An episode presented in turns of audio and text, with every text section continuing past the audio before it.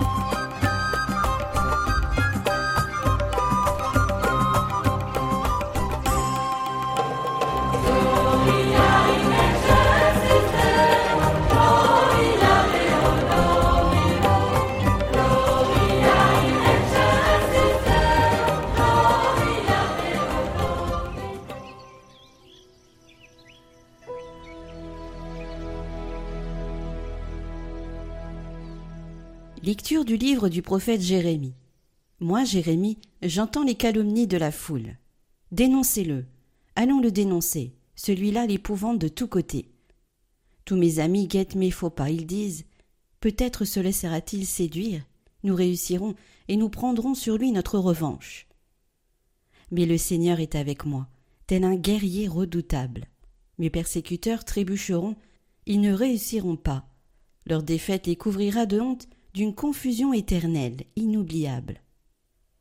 Seigneur de l'univers, toi qui scrutes l'homme juste, toi qui vois les reins et les cœurs, fais-moi voir la revanche que tu leur infligeras, car c'est à toi que j'ai remis ma cause. Chantez le Seigneur, louez le Seigneur, il a délivré le malheureux de la main des méchants.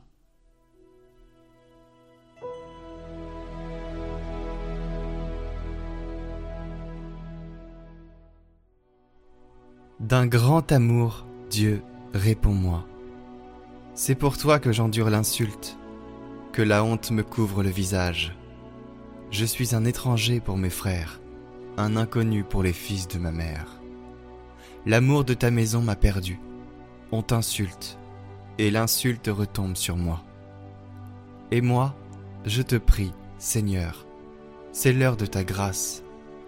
Dans ton grand amour, Dieu, réponds-moi. Par ta vérité, sauve-moi. Réponds-moi, Seigneur, car il est bon ton amour. Dans ta grande tendresse, regarde-moi. Les pauvres l'ont vu, ils sont en fête. Vie et joie à vous qui cherchez Dieu. Car le Seigneur écoute les humbles, il n'oublie pas les siens emprisonnés. Que le ciel et la terre le célèbrent, les mers et tout leur peuplement.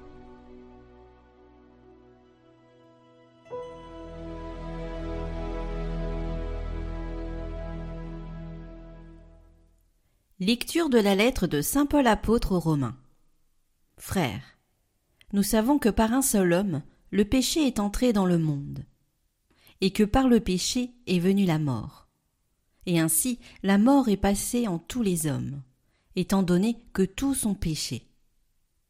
Avant la loi de Moïse, le péché était déjà dans le monde, mais le péché ne peut être imputé à personne tant qu'il n'y a pas de loi. Pourtant, depuis Adam jusqu'à Moïse, la mort a établi son règne, même sur ceux qui n'avaient pas péché, par une transgression semblable à celle d'Adam. Or, Adam préfigure celui qui devait venir, mais il n'en va pas du don gratuit comme de la faute. En effet, si la mort a frappé la multitude par la faute d'un seul, combien plus la grâce de Dieu s'est-elle répandue en abondance sur la multitude? Cette grâce qui est donné à un seul homme, Jésus-Christ.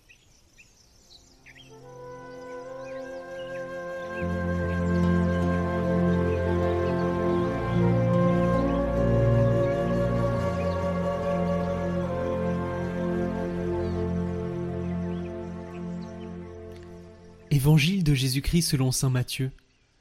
En ce temps-là, Jésus disait à ses apôtres Ne craignez pas les hommes, Rien n'est voilé qui ne sera dévoilé, rien n'est caché qui ne sera connu. Ce que je vous dis dans les ténèbres, dites-le en pleine lumière. Ce que vous entendez au creux de l'oreille, proclamez-le sur les toits. Ne craignez pas ce qui tue le corps sans pouvoir tuer l'âme. Craignez plutôt celui qui peut faire périr dans la géhenne l'âme aussi bien que le corps. Deux moineaux ne sont-ils pas vendus pour un sou? Or, pas un seul ne tombe à terre sans que votre Père le veuille.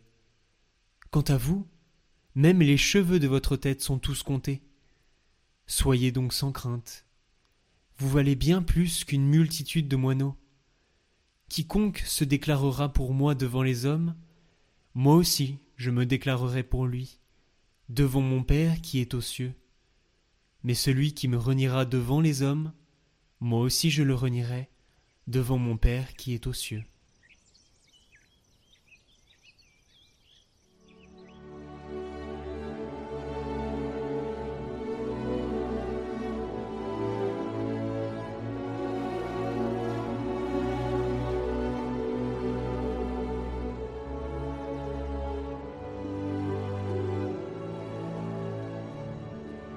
L'évangile de ce dimanche est une partie du chapitre 10 de l'évangile de Saint Matthieu, le premier envoi en mission des douze apôtres par le Seigneur, qui leur donne des instructions. Ce chapitre est le modèle apostolique de l'Église, sa charte missionnaire, dans laquelle ont puisé leur inspiration tous les ordres missionnaires. Quelle est la mission de l'Église? Tout d'abord, cette question ne concerne pas seulement les apôtres de vocation particulière, les prêtres. Le sacrement de confirmation habilite tout chrétien à l'apostolat, à être un soldat du Christ, comme dit le rituel. Nous sommes, par ce sacrement, habilités à confesser la foi en Jésus-Christ, par nos œuvres et nos paroles, quels que soient les obstacles, dussions-nous sacrifier notre vie pour cette confession de foi Cette charte de la mission que Jésus donne à son Église indique d'abord la finalité, confesser publiquement la personne de Jésus-Christ. Celui qui se prononcera pour moi devant les hommes, moi aussi je me prononcerai pour lui devant mon Père qui est aux cieux mais celui qui me reniera devant les hommes, moi aussi je le renierai devant mon Père qui est aux cieux. Quelle audace Jésus ose se présenter comme étant lui-même, en sa personne, le contenu du message à annoncer. Il ose même conditionner le jugement du Père des cieux au courage à se prononcer pour lui devant les hommes. Jamais aucun sage aucun fondateur de religion n'a osé dans l'histoire humaine se donner lui-même comme la totalité du contenu du message. Soit Jésus est l'homme le plus maladivement narcissique, soit son ego est celui même de Dieu qui engage la vie et la mort de toute créature. Jésus se sait lui-même Dieu et homme la révélation du mystère de Dieu et de sa volonté sur l'humanité est tout entière condensée dans sa personne divine, union de la nature humaine et de la nature divine. Telle est l'unique mission de l'Église, telle est notre mission comme chrétiens, non pas travailler à l'avènement d'un monde plus juste et fraternel, à une société plus équitable et pacifique, non, mais confesser publiquement la personne de Jésus-Christ. Et Jésus précise, le renier, c'est se damner éternellement. Jésus est formel, ne craignez pas ceux qui tuent le corps sans pouvoir tuer l'âme. Craignez plutôt celui qui peut faire périr dans la géhenne l'âme aussi bien que le corps. C'est clair, la porte d'entrée au paradis, c'est la foi en Jésus Sauveur la porte d'entrée de l'enfer, c'est le reniement de Jésus, l'apostasie, péché mortel par excellence, qui tue l'âme selon le mot de Jésus. Le bien le plus précieux, qui est la vie de notre âme, pour ce monde-ci et pour la vie éternelle, c'est la foi. Perdre la foi, renier la personne de Jésus-Christ, Jésus met en garde contre ce risque majeur, suprême. Permettez-moi, chers amis de Catoglade, de vous, proposer deux questions. Êtes-vous tous bien confirmés? Jésus a doté son Église de ce sacrement de l'initiation chrétienne pour nous habiliter à se prononcer pour lui devant les hommes, pour nous donner le courage de ne jamais, jamais le renier devant les hommes. Si vous n'êtes pas confirmé, allez trouver un prêtre, nous ferons le nécessaire, c'est indispensable à l'équipement du combattant pour Jésus. Et puis, deuxième exhortation, chers amis, je vous en supplie, tenez bon dans la foi en Jésus-Christ. De grâce, ne le reniez jamais. C'est le plus grand des malheurs, le malheur absolu qui précipite en enfer. Si vous avez des tentations, si vous êtes éprouvé, si vous avez des doutes, faites tout pour vous fortifier dans la foi. Ne vous laissez pas glisser. Il y a un film magnifique et terrifiant de Martin Scorsese, sorti en 2016, Silence, sur la persécution des chrétiens au Japon au XVIIe siècle.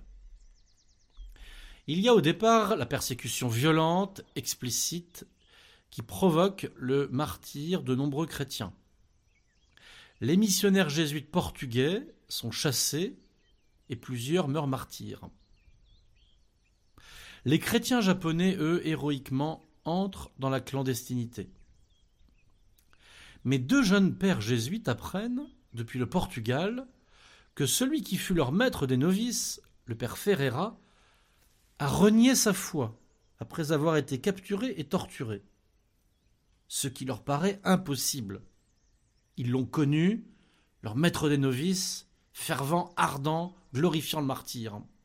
Ils décident d'aller au Japon pour prouver que leur maître est resté fidèle. Or là, ils découvrent qu'effectivement, il a apostasié, car la persécution n'est pas ce qu'ils imaginaient, elle est devenue plus sournoise. Les actes demandés par l'autorité politique japonaise pour renier sa foi sont de plus en plus subtils, en même temps que les tortures de plus en plus atroces et par petits glissements successifs, les deux jeunes jésuites sont peu à peu eux-mêmes entraînés à apostasier, et pire encore, à la fin ils sont recrutés dans un bureau officiel pour repérer chez les chrétiens arrêtés les signes de foi chrétienne. Ils les poussent à apostasier eux-mêmes. Non seulement donc ces jésuites renient leur foi, mais ils deviennent eux-mêmes collaborateurs des persécuteurs. Ils causent du scandale chez des chrétiens qui les reconnaissent. Le grand sujet du film est donc l'apostasie des prêtres venus d'Europe pour fortifier les chrétiens dans la foi, mais finalement devenus les meilleurs relais du pouvoir politique pour pousser les chrétiens à renier leur foi. Et tout au long de ce film résonne en boucle ce mot choquant qui a pratiquement disparu du vocabulaire du catholicisme moderne, apostasie. Martin Scorsese a raconté qu'il avait lui-même été ébranlé par l'abandon de prêtres dans les années 70, leur défection, et il a peu à peu retrouvé la foi de son enfance, ce qui l'a conduit à produire ce film. Il faut le cinéaste Scorsese pour oser faire résonner à nouveau à nos oreilles ce mot, si présent dans le Nouveau Testament, les évangiles, Saint Paul, Saint Jean, l'Apocalypse, chez les pères de l'Église,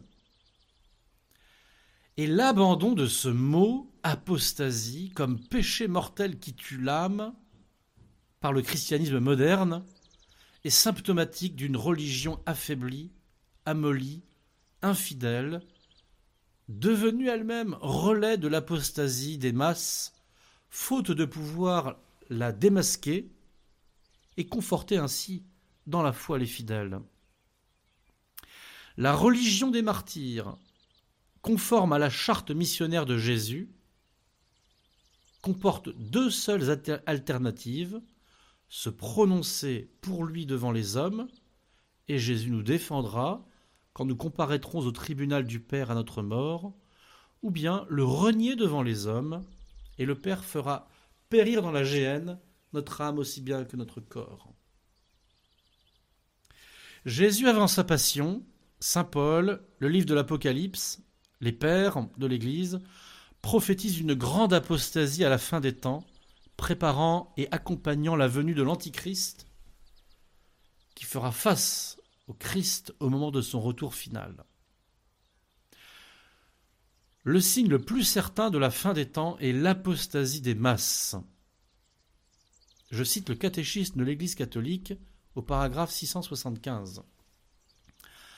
Avant l'avènement du Christ, l'Église doit passer par une épreuve finale qui ébranlera la foi de nombreux croyants.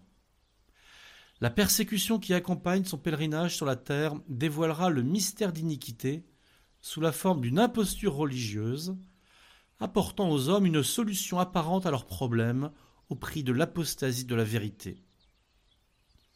L'imposture religieuse suprême est celle de l'Antichrist, c'est-à-dire celle d'un pseudo-messianisme où l'homme se glorifie lui-même à la place de Dieu et de son Messie venu dans la chair.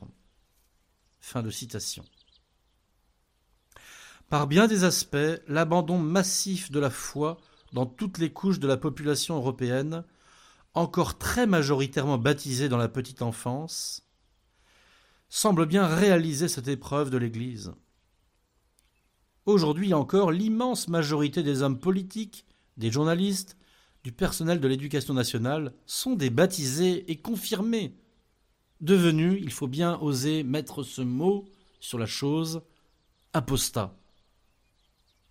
Aujourd'hui, les voix de beaucoup de ces baptisés apostats cherchent à nous détourner de Dieu et de son Messie. Elles sont innombrables et insidieuses. Nous pouvons avoir pour ennemis de la foi nos amis, nos parents. Jésus nous en a avertis.